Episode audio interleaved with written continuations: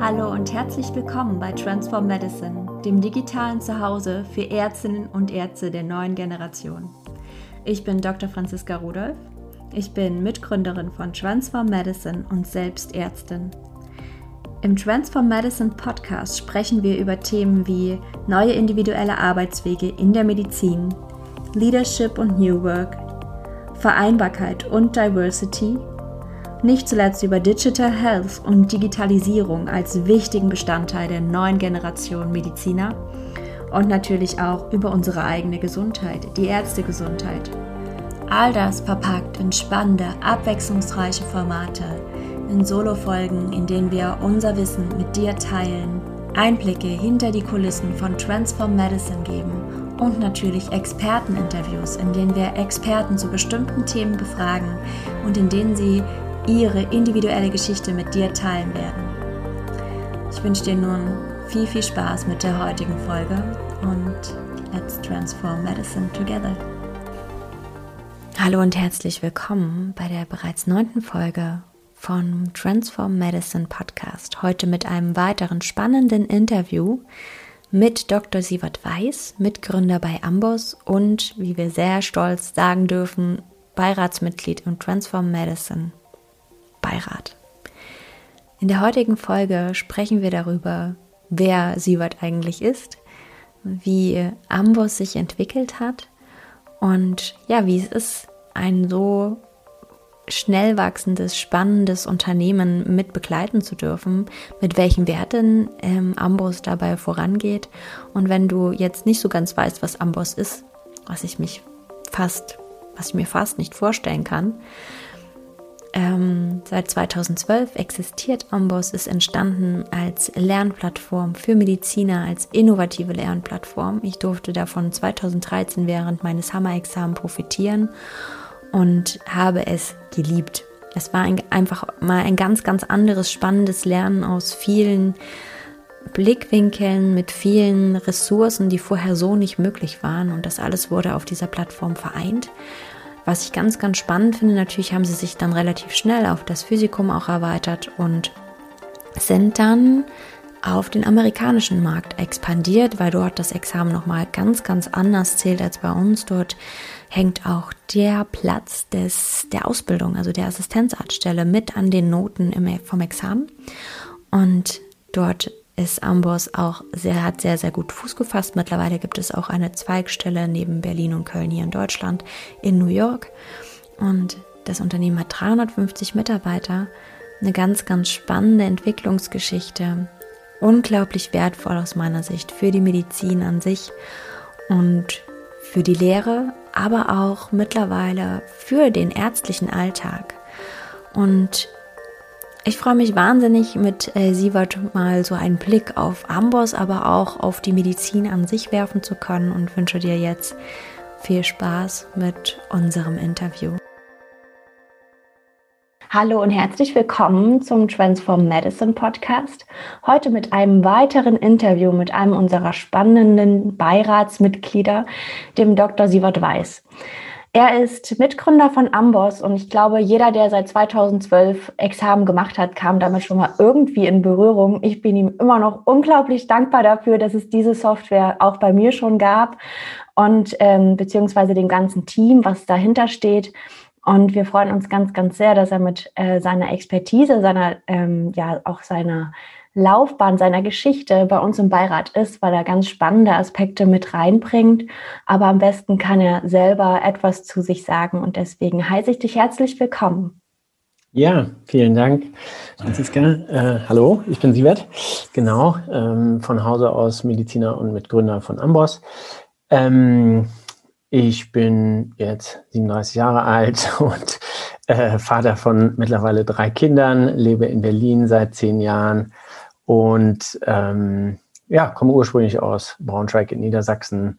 Ähm, und ja, äh, ich meine, zur Entstehungsgeschichte von Amos kommen wir ja wahrscheinlich gleich noch. Ähm, äh, ansonsten ähm, gehe ich jetzt mal noch nicht weiter. ja, sehr gut. Genau, ich habe nämlich ähm, auch ein bisschen recherchiert vor unserem Interview und habe ein ganz spannendes Video gefunden zu den Anfängen von Amboss. Es ist wohl 2012 entstanden. Und man sieht dabei so ein ganz sympathisches äh, Wuseln in einer Wohnung mit kreativem Chaos und einfach so ein paar pragmatischen Tischen, ähm, auf dem ganz viele Bücher der Medizin liegen. Und ähm, ja, ich, ich fand das einfach so spannend, ähm, wie einfach dieses Projekt so mit Herzblut und so ganz pragmatisch und einfach umgesetzt oder in die Umsetzung kam. Und ähm, ich bin eigentlich gespannt, ähm, was sich in den letzten neun Jahren mittlerweile getan hat. Wie hat sich denn das Arbeiten verändert oder entwickelt? Ja, ähm, ja, das ist ein super Video da aus der Anfangszeit. Äh, genau, das zeigt uns, glaube ich, in der, sowohl in der Kölner als auch in der Berliner äh, Wohnung, in der wir da gearbeitet haben mit, äh, unseren, mit unserem Team. Ähm, und genau, das war am Anfang voll, ähm, ja, wie soll man sagen, haben wir auf irgendwelchen Tapeziertischen äh, diese Texte geschrieben. Es war total klar, dass wir diese äh, diese ganzen Inhalte brauchen würden und unsere Software selber bauen würden. Und dazu brauchten wir einfach e-, enorm viele Leute und die mussten wir irgendwo unterkriegen. Und dann war, fand das da äh, in diesen ähm, äh, Wohnungen statt. Das eine war äh, tatsächlich sogar eine ähm, glaube ich, leerstehende Wohnung eines Freundes, äh, die wir dann irgendwie für ein Jahr lang benutzen durften. Ähm, war vorher eine WG drin und so. Und ja, da haben wir dann irgendwie gelebt und gearbeitet und jeden Tag äh, die Woche da irgendwie äh, an, an Amboss geschrieben. Und ähm, wie hat sich das seither verändert? Also, ähm, also das muss man eine ganze Zeit lang erstmal machen, um überhaupt Amboss aufzubauen. Das hat ein, ungefähr ein Jahr gedauert. Ähm, dann äh, haben wir die erste Version von Amos an den Start gebracht, die ja damals äh, auf das, ausschließlich auf das zweite Staatsexamen vorbereitet hat. Ähm, das ist dann sehr erfolgreich äh, gewesen, innerhalb eines Jahres eingeschlagen äh, wie eine Bombe und äh, äh, neun von zehn Medizinstudierenden, die sich auf das Examen vorbereitet haben, haben dann Amboss benutzt nach diesem Jahr. Und das ist bis heute so geblieben. Also jetzt äh, mittlerweile acht, neun Jahre später äh, immer noch äh, über 90 Prozent, die das da benutzen. Ähm, und auf, diesem, auf diesen Erfolg haben wir dann aufgebaut. Ja? Also es war natürlich nicht klar von vornherein, dass das so sein würde.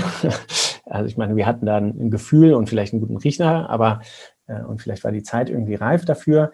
Ähm, aber Gut, das wusste man natürlich nicht, dass es so sein würde. Die Gewissheit hatten wir nicht. Aber ähm, als es sich dann abzeichnete, dass das sehr erfolgreich ähm, ist und, ähm, und äh, ja, uns irgendwie ähm, äh, auch weiter beschäftigen kann, sozusagen, haben wir uns dann überlegt, was man äh, da noch machen kann. Und letztlich muss man sagen, war es uns eigentlich immer klar, dass ähm, dieses Medi oder dieses Examenswissen ist eigentlich nur ein, ein Ausschnitt an einer Stelle aus dem Studium, ne, weißt du ja auch. Ähm, mhm. Man braucht ja die ganze Zeit also medizinisches Wissen, ob es mehr Grundlagen sind, sozusagen am Anfang, oder dann äh, sehr viel angewendeter ähm, später, auch als Arzt. Äh, immer greift man irgendwie auf dieses Wissen zurück und das baut im Prinzip ja eigentlich alles aufeinander irgendwie auf. Ja? Also auch wenn man das am Anfang nicht glauben mag, aber äh, die, die äh, Grundbausteine, die werden früh gelegt und alles andere setzt in gewisser Weise auf dieses Wissen auf. Ist also irgendwie so ein Kontinuum. Und das haben wir letztlich dann mit Amboss äh, mehr und mehr abgebildet und machen das auch heute noch, sodass also vom ersten Tag des Studiums ähm, über diese Staatsexamina hinaus bis zum Facharzt sozusagen dieses Wissen in der Plattform abgebildet ist.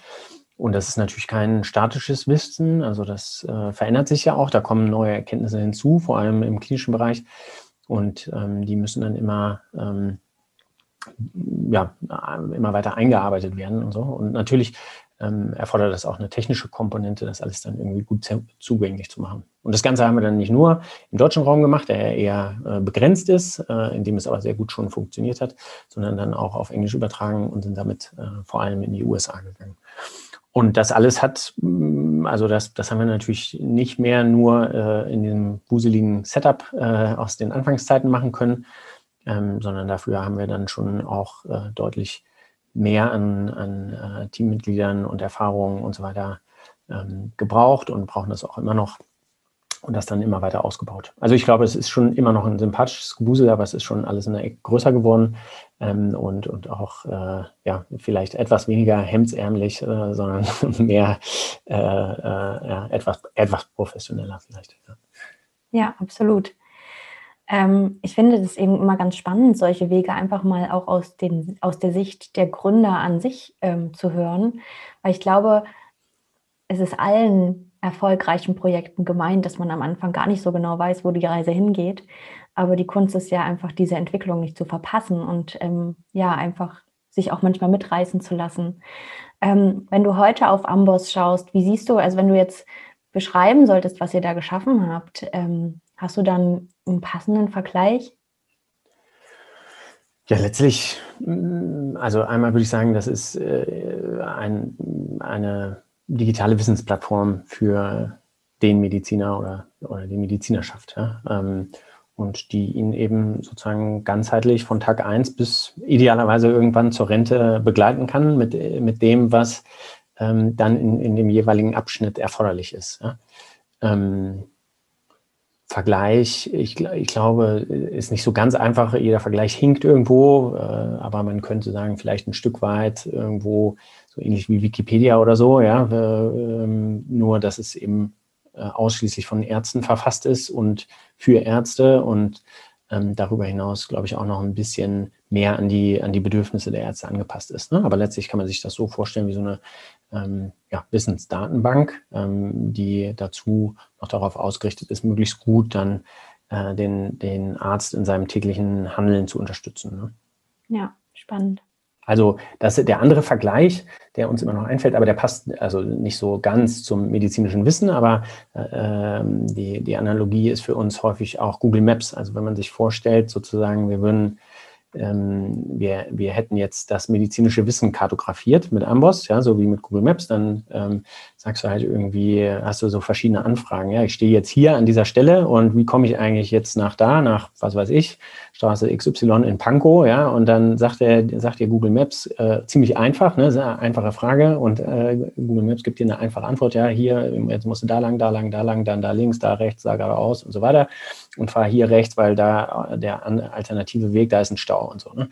Und so ähnlich ähm, im übertragenen Sinne erhoffen wir uns das eigentlich für die Navigation im medizinischen Wissen. Ne? Also ich als Anwender, der, der, Arzt als Anwender dieses medizinischen Wissens, der muss wissen, wie sieht dieser Weg aus von, ich habe jetzt hier einen Patienten vor mir mit irgendwie Brustschmerzen äh, hin zu, den behandle ich jetzt auf die ähm, diagnostizierte Erkrankung. Ne? Und da gibt es irgendwie viele Fallstricke und äh, die äh, Charakteristika des jeweiligen Patienten und dann gibt es äh, Guideline-Updates und was weiß ich was, alles, was sich sozusagen auf diesem Weg auftut. Ja? Und ähm, das, das muss eigentlich einfacher werden. Ja? Das muss eben so convenient sozusagen und, und einfach sein wie ein Google Maps, was dir den Weg aufzeigt. So, das ist so im, im übertragenen Sinne sonst noch eine Analogie, die uns häufig eigentlich ganz gut gefällt. Ja, ich finde, die passt auch sehr, sehr gut. Also aus meiner eigenen Anwendererfahrung. also ich hatte davor ja natürlich das äh, Physikum mit ähm, dem Normalen, was es gab, diese CDs, die du alle immer eine Sekunde wechseln musstest und ach naja, ähm, gelernt und das war für mich die Katastrophe. Und für mich war das ein, also ein Riesengeschenk, weil ich eine Sache hatte, ich komme nicht mit vielen Büchern zurecht. Das ist für mich die Höchststrafe. Und dann muss ich noch blättern. Das hält mein Gehirn auf, das ist furchtbar. Und so konnte ich immer klicken und wirklich in kürzester Zeit, also das hat es für mich einfach so einfach gemacht. Und das finde ich spannend, weil das ist ja wirklich einfach auch eine Denkweise, die erstmal vorgeschossen werden muss, um das dann auch so zu entwickeln. Mhm. Ja, wobei, wobei ich glaube, das war damals irgendwie, ja, das war halt mehr Intu Intuition, als dass wir äh, sozusagen uns wesentlich mit dieser Theorie beschäftigt haben, muss ich gestehen. Aber sozusagen, es macht auf jeden Fall Sinn, darauf aufzubauen. Ja. ja. Ja, aber ich habe die Geschichte schon mal ähm, live von dir gehört, wie das entstanden ist, ne, aus euren unterschiedlichen Lerntypen in eurer mhm. Lerngruppe. Und ich finde, das merkst du einfach an dieser Plattform. Ne? Also, dass ja. einfach für jeden Lerntyp etwas dabei ist und das ist definitiv irgendwie eingeflossen, auch wenn es noch keine Strategie dahinter gab. Mhm. Aber das kann ich absolut nachvollziehen, als du das berichtet hattest. Mhm. Ja. ja. Jetzt habt ihr nun mittlerweile ein Team von 350 Mitarbeitern mhm. und ähm, das aufgeteilt nach, ähm, zwischen Berlin und Köln und New York. Ähm, wie, wie verfolgt ihr diesen, diese Unternehmenskultur oder wie verfolgt ihr auch diese Weiterentwicklung, dieses Wachstum in euren Unternehmen und das mhm. Miteinander? Also wie baut ihr das auf? Was ist euch dabei wichtig? Mhm. Ähm, Ja, also das sind, sind natürlich mehrere Fragen und keine davon ist irgendwie sozusagen äh, mal eben so erledigt. Aber letztlich muss man sagen, dass natürlich dieses Wachstum dem unserer Einschätzung nach dem Bedürfnis folgt, was, was wir brauchen, um den Markt oder die Märkte mittlerweile sozusagen ähm, gut bedienen zu können. Ne? Und äh, so versuchen wir ein einigermaßen gesundes Wachstum zu haben ähm, und gleichzeitig sozusagen die ja, Bedürfnisse der Nutzer in diesen Märkten, ob es nun Studierende oder Ärzte sind, ob, es, ob die in Deutschland sind oder in den USA oder sonst irgendwo weltweit, ähm, äh, gut abbilden zu können. Und ähm, so kommt zunächst einmal äh, sozusagen die, die momentane äh, Mitarbeitermenge zustande, ja, die das reflektiert. Ähm, und alleine von den 350 Mitarbeitern im, im Team äh, ist ein Drittel äh, sind Ärzte, ja, äh, und haben äh, bis zu, was weiß ich, 20 Jahren klinische Erfahrung ähm, und fließen also fließt sehr viel überhaupt diese medizinische Perspektive in, ähm, in, in das Produkt ein und in, auch in die Arbeit, wie wir miteinander arbeiten ein, aber eben auch ganz viel in das Produkt. Und ähm, das hat natürlich auch, mh, mm, ja, auch das hat schon Auswirkungen auf die Kultur. Ähm, und darüber hinaus ist es für uns ähm, sehr wichtig, diese Kultur bewusst zu steuern.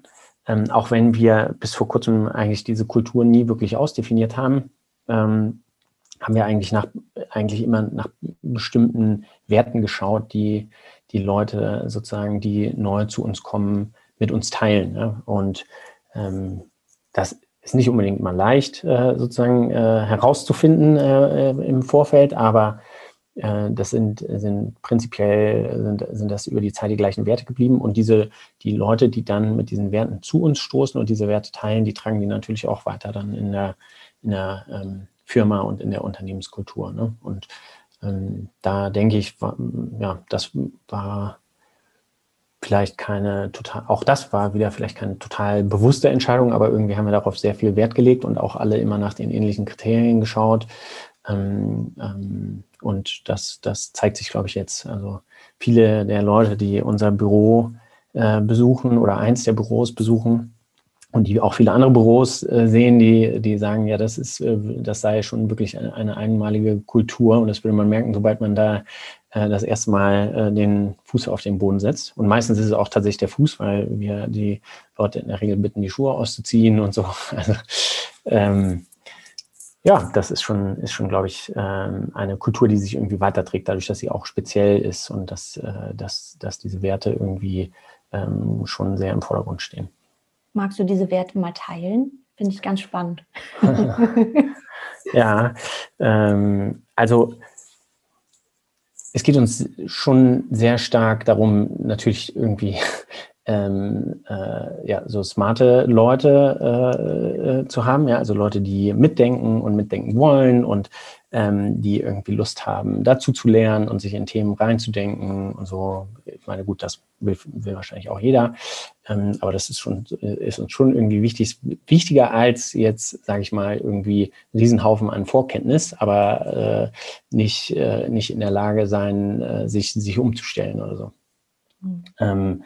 Dann ist es äh, ja ein, ein gewisser Grad an Bescheidenheit. Also wir ähm, stehen nicht so sehr darauf, dass sich Leute irgendwie unbedingt in den Vordergrund drängen wollen und ähm, wie so eine Ellenbogenmentalität oder sowas, das, äh, das kommt bei uns nicht gut an, sondern es geht eigentlich immer um das Team und dass das Team gemeinschaftlich irgendwie was erreicht. Und es ist immer das Team, das gemeinschaftlich was erreicht. Es ist keine, keine Einzelleistung. Ja? Ähm, und ähm, ja, das ist, das ist ein Charakterzug, das kriegt man dann schon irgendwann sehr schnell mit, ob, ob Leute jetzt immer versuchen, irgendwie sich in den Mittelpunkt zu stellen oder ähm, ob, äh, ob sie sich vielleicht auch eher im Hintergrund halten und die Ergebnisse äh, für sich sprechen lassen und für das Team sprechen lassen und auch das als, äh, als Teamerfolg darstellen.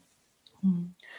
Ähm, ja, und dann, äh, last but not least, auf jeden Fall auch sozusagen der, ähm, Hunger nach äh, Impact, also oder, äh, die, der, der Wunsch, etwas verändern zu wollen, ja, sowohl in der, in der einzelnen Aufgabe wirklich irgendwie was zu verändern, nicht nur äh, äh, er, ja, irgendwie erfolglos äh, drauf herumzudenken, sondern wirklich ähm, auch was zu verändern, nach vorne zu gehen, irgendwie äh, einmal das, aber auch im, im größeren Sinne, ja, ähm, mit Amboss ähm, tatsächlich einen Impact irgendwo am Ende ja auf die globale Gesundheit zu haben. Ja, das ist schon irgendwie was, was uns alle auch antreibt. Ja, also alle, die da sind, äh, die, für die ist das eine spannende äh, Vision oder Mission. Ja, äh, äh, wirklich dieses medizinische Wissen an den Mann zu bringen und dahin zu bringen, dass das angewendet wird. Ja, und ähm, Leute, die das nicht teilen, die, die sind, glaube ich, bei uns einfach nicht richtig. Ja. Also das sind so exemplarisch, glaube ich, die somit die wichtigsten Werte. Ja. Und in den Teams arbeitet ihr da ähm, eher schon, also dass, ne, dass einer den Ton angibt oder ist das schon eher eine Art Selbstorganisation? Ähm, ja, ist, glaube ich, irgendwie, es ist eine Kombination. Ne? Du brauchst ja schon auch manchmal irgendwie äh, jemanden, der dir sagt, äh, guck mal, die, das ist jetzt die Richtung, in die wir rennen. äh, aber ihr könnt herausfinden, wie er am schnellsten ankommt oder am besten ankommt oder wie auch immer, was auch immer das Ziel ist, sozusagen. Also ich denke, am Ende brauchst du irgendwie beides. Ne? Ähm, brauchst sozusagen sowohl diejenigen, die sich viel mit der Richtung beschäftigen, als auch Leute, die äh, sich Gedanken machen über die, ähm, äh, wie, wie der beste Weg ist. Und idealerweise ist das natürlich irgendwie trotz allem ein gemeinschaftlicher Prozess, ja. Ähm, äh, aber du kannst auch, also bei 350 Leuten nicht alles zusammen machen. Also insofern muss man das, das muss man schon natürlich irgendwie aufteilen ähm, und, und sich überlegen, wo kann man welches Wissen am besten einfließen lassen, wo ist, äh, wie, wie, wie macht die Partizipation da am meisten Sinn. Also ja, ist nicht jede, jede Einheit sozusagen komplett selbst organisiert, aber äh, du brauchst schon irgendwie Kontext, nach dem du handeln kannst oder Ziele, nach denen du handeln kannst, die du dann aber für dich beispielsweise definieren kannst. Ne? Was, was heißt das jetzt für mich, wenn wir irgendwie das und das erreichen wollen? Was heißt das für unser Team und so? Also, und das, das macht, das macht ja voll Sinn, ne? Also sozusagen, ähm, ja, diese Art von, sage ich mal, Aufgabenteilung irgendwo. Ja, ist auch so ein bisschen kompetenzbasiert, ne? Also wer ja. so stark drin ist, eine Strategie zu entwickeln, macht halt das. Und ähm, wer dann halt kreativ in dem Bereich ist, der ähm, ist, lebt dann halt quasi die Strategie da, oder die, die Kreativität in dem, in dem Bereich aus. Ja, ich finde das ganz spannend, wenn ihr gerade, weil ihr ja sagt, ähm, ihr sucht ähm, smarte ähm, Menschen und ich glaube, das ist einfach auch ein Umfeld, was solche Leute brauchen. Voll. Was wir ja, ja auch eben in der Medizin oft eben nicht haben und ja. da solche Leute dann oft auch verlieren. Ja. ja. Ähm, wenn du auf die letzten Jahre zurückschaust, was waren denn von der Gründung bis heute so die größten Herausforderungen, vor denen ihr standet? Ähm ja, das ist eine gute Frage. Also es gibt natürlich immer Herausforderungen. Ne? Also ähm, ich glaube, äh, es ist eine Illusion zu glauben, dass das alles immer nur läuft wie geschnitten Brot. Also denkt vielleicht auch keiner, aber ähm, so ist es natürlich nicht. Du hast halt kontinuierlich irgendwie mit irgendwelchen Themen zu tun. Das ist alles immer im Wandel, ja. Ähm, es, es, verändert sich irgendwie der Markt, es verändert sich die Kultur im äh, Unternehmen irgendwie oder die Größe, wie, dann musst du dich daran wieder anpassen. Ähm, ähm also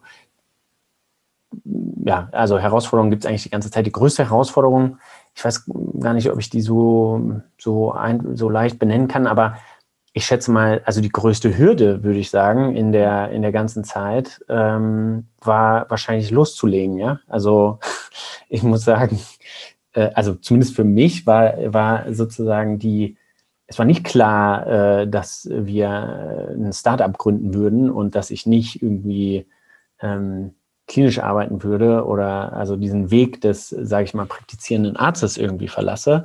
Mhm. Ähm, also das, das ist, glaube ich, am ehesten das, was, was irgendwie emotional für mich so eigentlich die größte ja, Herausforderung und Hürde dargestellt hat und was, was dann irgendwie leichter geworden ist, dadurch, dass wir ein Team waren und äh, wir uns gemeinsam irgendwie so immer wieder davon überzeugen konnten und auch dazu motivieren konnten und so.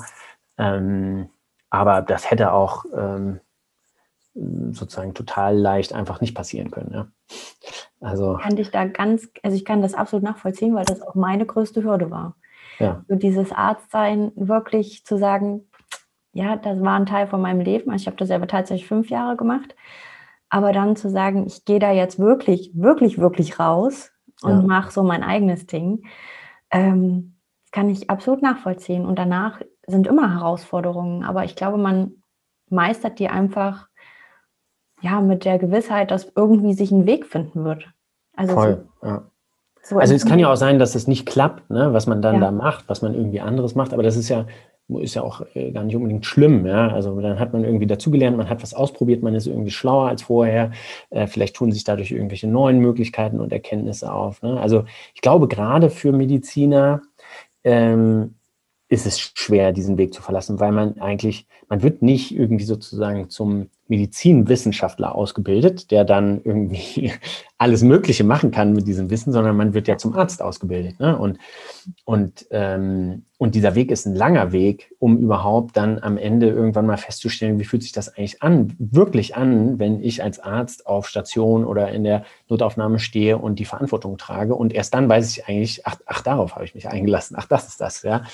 Ähm, und ich meine, keine Ahnung, die letzten drei, vier Schuljahre vielleicht steuerst du darauf hin, ja, dann im, im schlimmsten Fall machst du noch äh, sozusagen irgendwie, was weiß ich, wartest irgendwie vier, fünf Jahre oder so auf einen Studienplatz und äh, dann sechs Jahre studieren Minimum, dann äh, und dann fängst du an irgendwie als äh, Arzt irgendwo, ähm, Weiterbildungsassistent, ja, ähm, da sind einfach schon mal, was weiß ich, vielleicht fast zehn Jahre ins Land gegangen und dir dann einzugestehen, ah Mensch, das, das, was weiß ich, das macht mir vielleicht gar keinen Spaß oder ähm, irgendwie bin ich doch nicht der richtige Typ dafür oder was anderes würde mir irgendwie mehr Spaß machen. Äh, das schon, glaube ich, dann, also das glaube ich schon hart, ja. Also überhaupt erstmal das zu realisieren, sich das dann einzugestehen äh, ähm, und dann daraus eine Konsequenz zu ziehen. Ne? Also ich glaube, das ist, ja, das, das ist so aus Arztsicht wahrscheinlich, denke ich mal, somit die größte Herausforderung überhaupt, irgendwie zu sagen, ich mache mal was anderes jetzt als Arzt. Ja? Und das wird auch vom Umfeld gar nicht anerkannt. Ne? Also ich meine auch jetzt insbesondere äh, Unternehmerdasein, ja, also das ist sowieso überhaupt etwas, das, glaube ich, in Deutschland sehr ähm, ja, kein, nicht irgendwie den Stellenwert hat, den es haben könnte, ja, ja. Äh, sondern es wird immer sehr kritisch gesehen und die sind ja irgendwie, glaube ich, sehr, vielleicht, weiß ich nicht, das äh, ist jetzt ein bisschen zu pauschal, aber als Deutsche möglicherweise zu risikoavers, ja, überhaupt, ach Mensch, es wird nicht honoriert und wir brauchen diese ganzen Stempel auf dem Lebenslauf und so, ja, und wenn du die nicht hast, dann bist du nichts wert und keine Ahnung was. Also da, da ist auch ein hoher gesellschaftlicher Druck, glaube ich, da, ähm, diesen Weg weiter, einfach weiterzumachen, so, ja, und bloß nicht darüber nachzudenken. Ja, ich erlebe das jetzt auch im Netzwerk tatsächlich. Also wir erleben das im Netzwerk, ähm, weil da ja oft die Frage aufkommt, irgendwie passt das alles nicht zu mir. Also gerade so dieses hierarchische Arbeiten, dieses sehr ungesunde Arbeiten zum Teil, das ist ja schon ein sehr großer Punkt, der uns auch im Netzwerk beschäftigt. Und ähm, dann eben diese inneren Hürden und ich bin mir immer noch nicht ganz sicher, wann die genau entstehen, ob sie schon in der Schulzeit entstehen, ob sie im Studium entstehen, dieses innere, ich bin ja nur was wert, wenn ich einen Facharzt habe und dann Oberarzt bin und dann vielleicht noch Chefarzt werde und da ähm, alle möglichen Zusatzbezeichnungen habe. Das ist so das, worüber wir uns bewerten mhm. oder ja aufwerten. Und ähm, genau diesen Weg abseits von der Medizin und diese ganzen Zusatzkompetenzen und diese Zusatzqualifikationen, die werden so wenig anerkannt. Mhm. Also gerade in der Ärzteschaft. Und das macht es natürlich auch nicht leicht. Und also wir persönlich, ähm, da kann Jana auch viele Geschichten erzählen und ich auch. Also ich wurde wirklich dafür auch angegriffen, dass ich diesen Weg verlasse. Also mhm. wirklich, ja. ähm, das fand ich ganz spannend, weil ich denke, jeder ist halt für sein Glück selber verantwortlich. Mhm. Aber das konnte einfach nicht so stehen bleiben. Das finde mhm. ich immer wieder spannend und ich glaube, das begegnet einfach ganz, ganz vielen, ähm, die einfach auch mal über den Tellerrand hinausschauen, das mhm. vielleicht kommunizieren und dann das Gefühl haben, dass sie einfach nicht verstanden werden ja. so mit ihrem Denken. Voll. Ich meine, es ist ja auch, ich meine, dieser Weg strahlt ja eine gewisse Sicherheit aus. Ne? Berechenbar ist total berechenbar oder einigermaßen bis zu einem gewissen Grad, ja, und irgendwie ähm, Sicherheit hat eine hohe, meinetwegen soziale Anerkennung. Dann gibt es irgendwie diese Berechnung, nach der angeblich so ein Medizinstudienplatz so wahnsinnig teuer ist, ja, und da muss man der ja. Gesellschaft irgendwie auch was zurückgeben und keine Ahnung was. Ähm, und jemand, der dann sagt, ja, also ich das, das gilt nicht für mich oder ich möchte gerne irgendwie was anderes ausprobieren. Das, ja, auf der einen Seite fehlt vielleicht das Verständnis äh, von, von anderen dafür, auf der anderen Seite ähm, macht denen das vielleicht auch Angst, ja? Hey, das könnte mich vielleicht selber betreffen, ja? Da gerät mein Konstrukt ins Wanken, ja, was ich mir aufgebaut habe, ja, ähm, und dem ich hinterher renne und so. Und ich meine, natürlich auch, als wenn ich den Weg verlasse, ja, wir streben ja alle irgendwie nach Anerkennung, ja, sich davon frei zu machen, ähm, ich glaube, das gelingt den wenigsten, ja, dass wir jetzt äh, alle als Stoiker durch die Welt laufen und sagen, ja, das ist mir Hauptsache, ich bin glücklich irgendwie, ja, da, da sind wir wahrscheinlich äh, weit von entfernt, aber, ähm, aber was du sagst, ist total richtig, äh, glaube ich, dass man, äh, also man muss schon auf sich hören, ja, auf, auf diese äh, Stimme in, in sich selbst und sich überlegen, was macht einen glücklich. Und das kann ja natürlich auch voll die, die klinische, klinisch-praktische Medizin sein, ja, aber ähm, aber es ist halt eine individuelle Angelegenheit, ja. Also dem, für den einen ist das so und für den anderen ist es vielleicht nicht so, ja. Und äh, vielleicht können wir was daran tun, dass sich die Verhältnisse in der Medizin verändern und dann ist es wieder für mehr Leute irgendwie so, ja. Ähm, aber vielleicht braucht es eben auch diese Leute, die rausgehen und sagen, nee, also das mache ich nicht mit und dann möchte ich lieber irgendwie, was weiß ich, einen anderen Hebel haben oder ich möchte das von außen verändern, ja, oder, oder helfen, das von innen zu verändern oder wie auch immer. Ne? Ja, das finde ich auch ähm, ganz, ganz wichtig nochmal zu sagen, weil ich finde, die Kliniker unter uns, die das so unglaublich gerne machen, weil ich kann das absolut nachvollziehen. Ich liebe den Kreißsaal nach wie vor, ich vermisse den auch ganz oft. Ähm, aber für mich war das einfach kein Umfeld, in dem ich langfristig gesund bleibe. Mhm. Und ähm, das ist mir natürlich unglaublich schwer gefallen, das so für mich auch einzugestehen. Also das war nicht mhm. leicht. Ne? Das war, glaube ich, so meine größte, absolut größte Herausforderung und auch äh, für mich die Hölle in dem Moment. Ja. Ähm, aber was du sagst, das finde ich ganz toll, so diesen Ansatz, vielleicht können wir es so drehen oder so verändern oder so anpassen, dass es einfach wieder mehr glücklich und gesund macht, dieses mhm. Arbeiten.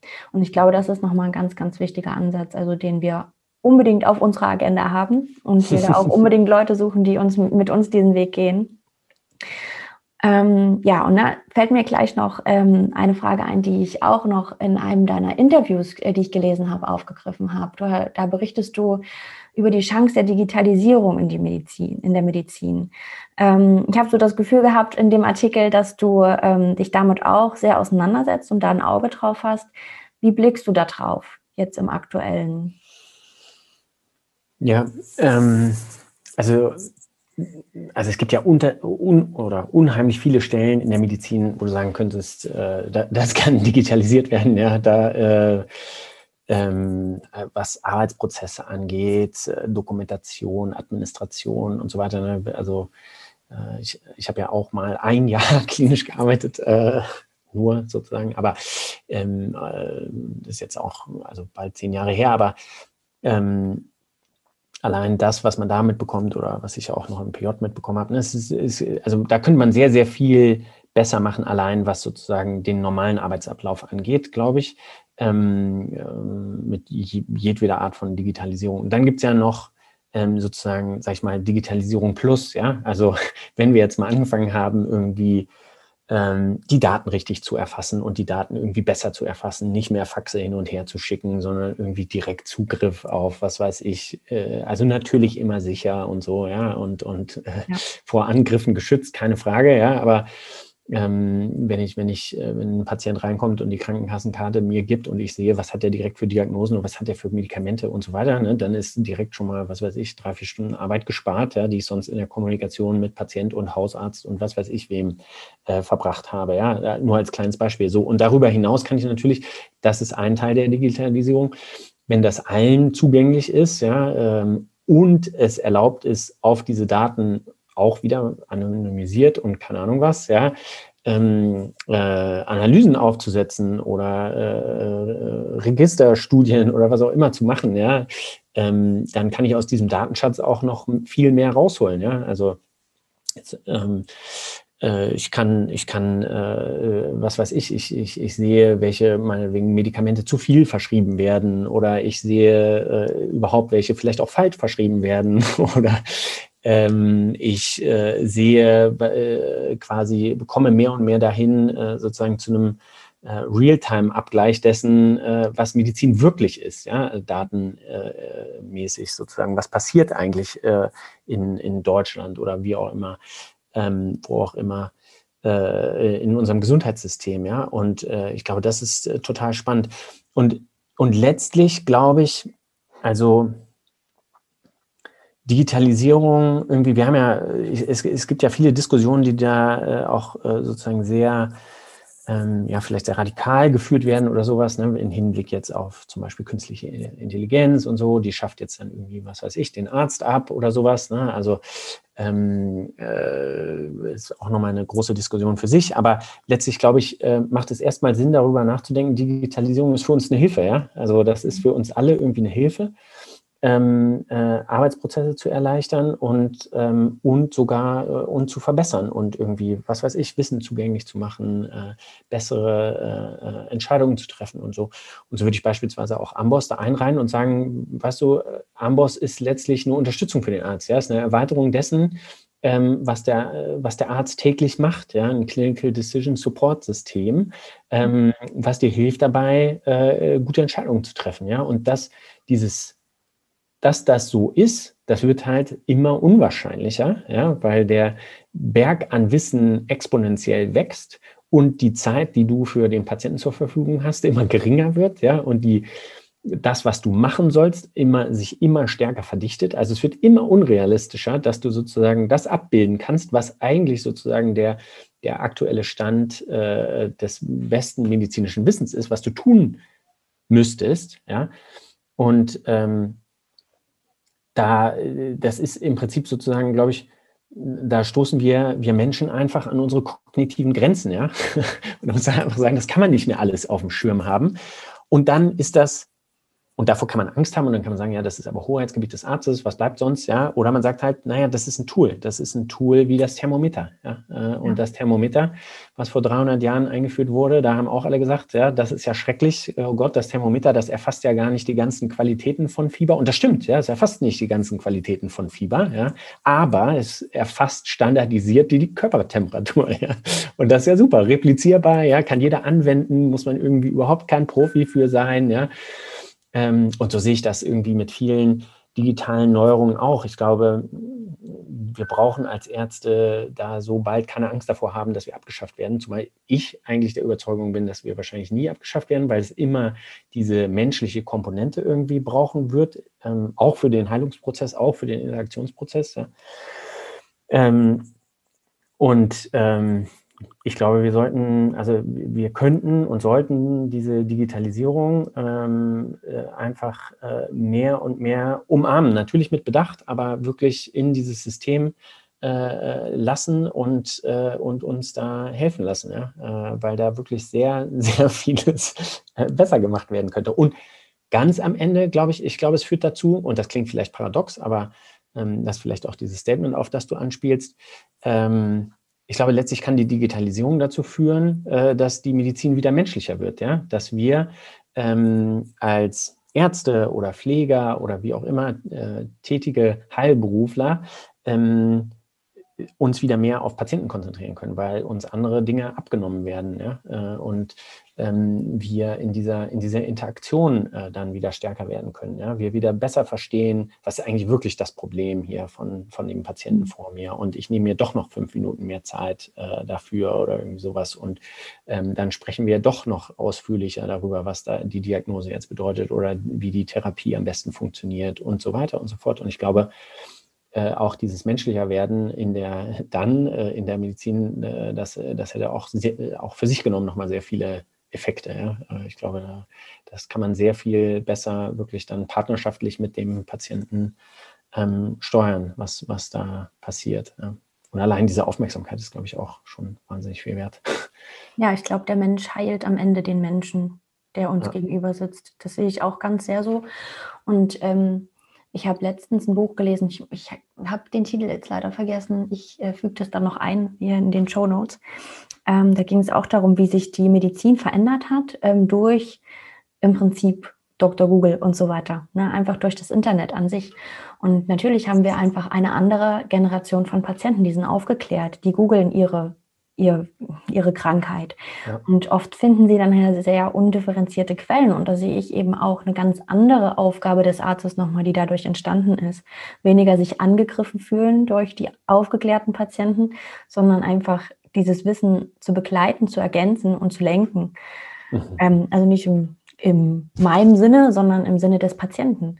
Ja. Und das fand ich sehr, sehr spannend, weil darauf, also in diesem Buch wurde dann nochmal auf den Markt an sich ähm, in der Digitalisierung geschaut und was, was gerade notwendig ist. Das fand ich einfach unglaublich spannend, nochmal so zu durchdenken, dass wir einfach nicht mehr der Gott in Weiß sind, dem der Patient alles glauben muss, weil die Informationen sind da, auch für die Normalbevölkerung und dass unsere Aufgabe sich da einfach verändert und das dürfen wir annehmen. Und mhm. durch Digitalisierung also ich glaube, dass der Arzt nicht ersetzbar ist, weil wir einfach menschlich sind, genauso wie die Pflegekraft nicht ersetzbar ist, weil sie der Mensch ist, mit dem die Patienten am meisten zu tun haben. Und ich glaube, das darf jetzt einfach auch die Medizin, das Gesundheitswesen an sich verstehen, wie wichtig der Mensch in der Medizin ist. Ja. ja. Das ist ein guter Punkt. Vielen Dank. Wenn du ähm, auf Transform Medicine und ähm, deine Beiratsmitgliedschaft schaust, was hat dich dazu bewogen, uns zu unterstützen? Ja, ich glaube, es, äh, vieles von dem, was wir jetzt schon angesprochen haben, äh, was irgendwie ähm, damit reinspielt. Ja? Also erstmal finde ich es prinzipiell super, ähm, wie du gesagt hast, rauszugehen und etwas Neues zu machen und ähm, äh, sowas zu unterstützen, finde ich prinzipiell schon mal gut, aber auch ähm, eure Mission, äh, sozusagen die Medizin von innen heraus zu verändern ja, äh, und äh, sozusagen ähm, dadurch die Bedingungen ähm, zu verändern und äh, an, an, an etwas zeitgemäßeres anzupassen. Ähm, also da, das finde ich großartig. Ja? Äh, also ich glaube, da, ähm, da ist einfach noch wahnsinnig viel zu tun und ich glaube, da äh, bedarf es jeder äh, Unterstützung, äh, die, äh, die möglich ist. Ähm, ja. Gibt ja, gibt wahrscheinlich noch nicht genug Initiativen, die auf, äh, auf solche Themen setzen. Ja? Und ich glaube, da, wir brauchen einfach ein größeres Bewusstsein für viele dieser Themen und das muss sich niederschlagen in, in der Art und Weise, wie Medizin für ja auch für, für die Ärzte ist, für die, für die Ärzte und die Heilberufler ist. Ja. Ähm, und ähm, ja. Ich habe mal vor, vor ein paar Jahren einen Artikel gelesen, den fand ich großartig. Äh, der war betitelt die Effizienz eines Streichquartetts. Ja? Und äh, letztlich handelt der davon, äh, dass, der, dass der Autor sagt, naja, also ein Streichquartett, äh, welches auch immer, ja, das spielt heute noch mit der gleichen Geschwindigkeit wie äh, vor 300 Jahren, als es geschrieben wurde. Ja? Und äh, es spielt auch nicht mit drei, sondern äh, mit vier Streichern, ja, äh, weil es eben ein Quartett ist. Ja? Und ähm, im übertragenen Sinne. Ich glaube, es gibt halt äh, viele, viele Bereiche, die einfach davon leben, dass wir Zeit investieren, ja, und äh, dass wir nicht versuchen, mit den Produktivitätsmaßstäben äh, an, an, an äh, diese Bereiche heranzugehen, ja. Also, und einer davon ist auf jeden Fall, glaube ich, äh, das Gesundheitswesen, ja. Ähm, hier, je, mehr, je mehr Zeit wir investieren, äh, ähm, ich glaube, umso effektvoller, ja. Also es darf natürlich nicht verschwenderisch sein, das ist irgendwie auch klar wahrscheinlich, ja. Und natürlich müssen wir alle haushalten, aber ähm, äh, ich glaube sozusagen, das alles äh, mit so Produktivitätsmaßstäben und KPIs zu erfassen, ich glaube, das, das führt in eine andere Richtung, ja, und das lenkt auch die Incentives in eine andere Richtung und, und nicht mehr im Sinne des Patienten. Ja. Und genauso würde ich es auch für die Bildung sehen, ja. Äh, Bildung ist eben auch nicht möglichst schnell, ich, habe jetzt Homeschooling hier mit meiner großen Tochter ja, gehabt äh, das funktioniert nicht, indem ich ihr das möglichst schnell beibringe, sondern, ähm, sondern indem ich mir Zeit nehme ja, und geduldig bin und, äh, und dann äh, das versuche so zu erklären oder anders zu erklären. Ja? Und, ja.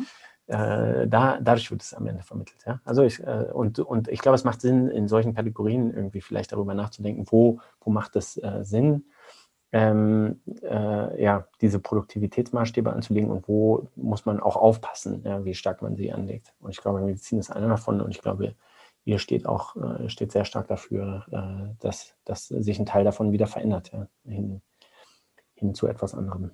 Besseren. Ja, ja, absolut. Also im Prinzip beschreibst du Nachhaltigkeit im Vergleich zu Produktivität oder Ökonomisierung. Also ich finde, empfinde halt Nachhaltigkeit als anders. Ne, da werden die Ressourcen eben verwendet, die gebraucht werden. Und an anderer Stelle, was man halt sparen kann, ähm, wird halt reduziert. Ne? Und ich sehe halt den Menschen da, an dem kann man einfach nicht sparen. Und das wird aber gerade einfach gemacht. Ja. Sowohl an seiner Expertise als auch einfach an seiner Zeit, die er da ist. Mhm. Ja, das finde ich äh, sehr schön zusammengefasst. Ja, ich glaube, wir sind ähm, hier fast ähm, am, am, Ende unseres Interviews, aber ich möchte dir gerne nochmal die Gelegenheit geben, uns was zu sagen, was dir jetzt vielleicht besonders wichtig ist. Ja, ich glaube, im Sinne sozusagen unseres Gesprächs ähm, und für die Zuhörerschaft, die äh, vielleicht auf diesen Podcast stoß, stößt, ähm, will ich am Ende eigentlich vor allem Mut aussprechen. Ja? Mut, äh, Mut dafür, auf das zu hören, was, was ihr vielleicht irgendwo in euch spürt und ähm, dem, dem nachzugeben und äh, äh, ja, Dinge auszuprobieren und zu schauen, ob es, ähm, ja, ob es etwas anderes geben kann, ob es etwas gibt, äh, was euch besser tut als das, was ihr vielleicht gerade macht oder auch nicht. Also, aber auf jeden Fall am Ende äh, sozusagen mehr auf auf euch zu hören. Und ähm, es gibt, es gibt alle möglichen Wege und äh, nur weil Wege häufiger gegangen werden als andere, sind sie nicht unbedingt besser. Also insofern, ähm, wenn, wenn es das ist, was ich mitgeben kann, dann, äh, dann wäre ich sehr glücklich. Ja, das ist ein schönes Schlusswort. Ich danke dir auf jeden Fall für deine Zeit. Ich danke dir dafür, dass du uns ja den Rücken stärkst als Beiratsmitglied und ich freue mich darauf, was so auf uns zukommen wird und was wir zusammen erleben werden. Ja, gleichfalls, auf jeden Fall. Ja. Danke dir. Sehr gerne. Und bevor wir die heutige Folge beenden, möchte ich dich noch einmal dazu einladen, dir das Transform Medicine Netzwerk anzuschauen. Auf unserer Homepage unter transform-medicine.com findest du alles, was du über unser Netzwerk finden musst. Und dort kannst du dich auch auf unserer Warteliste für das nächste Öffnen des Netzwerks für Interessierte eintragen und dort erhältst du alle Informationen als allerallererstes, was das Netzwerk betrifft, was auch unsere weiteren kommenden Angebote betrifft. Und wir halten dich hier auf dem Laufenden jede Woche, auch was so im Netzwerk passiert, damit du dir ein Bild davon machen kannst, was es bedeutet, Netzwerkmitglied zu sein. Wir wünschen dir jetzt eine wundervolle Restwoche und let's transform medicine together. Vielen Dank, dass du dir Zeit genommen hast und die heutige Folge vom Transform Medicine Podcast angehört hast.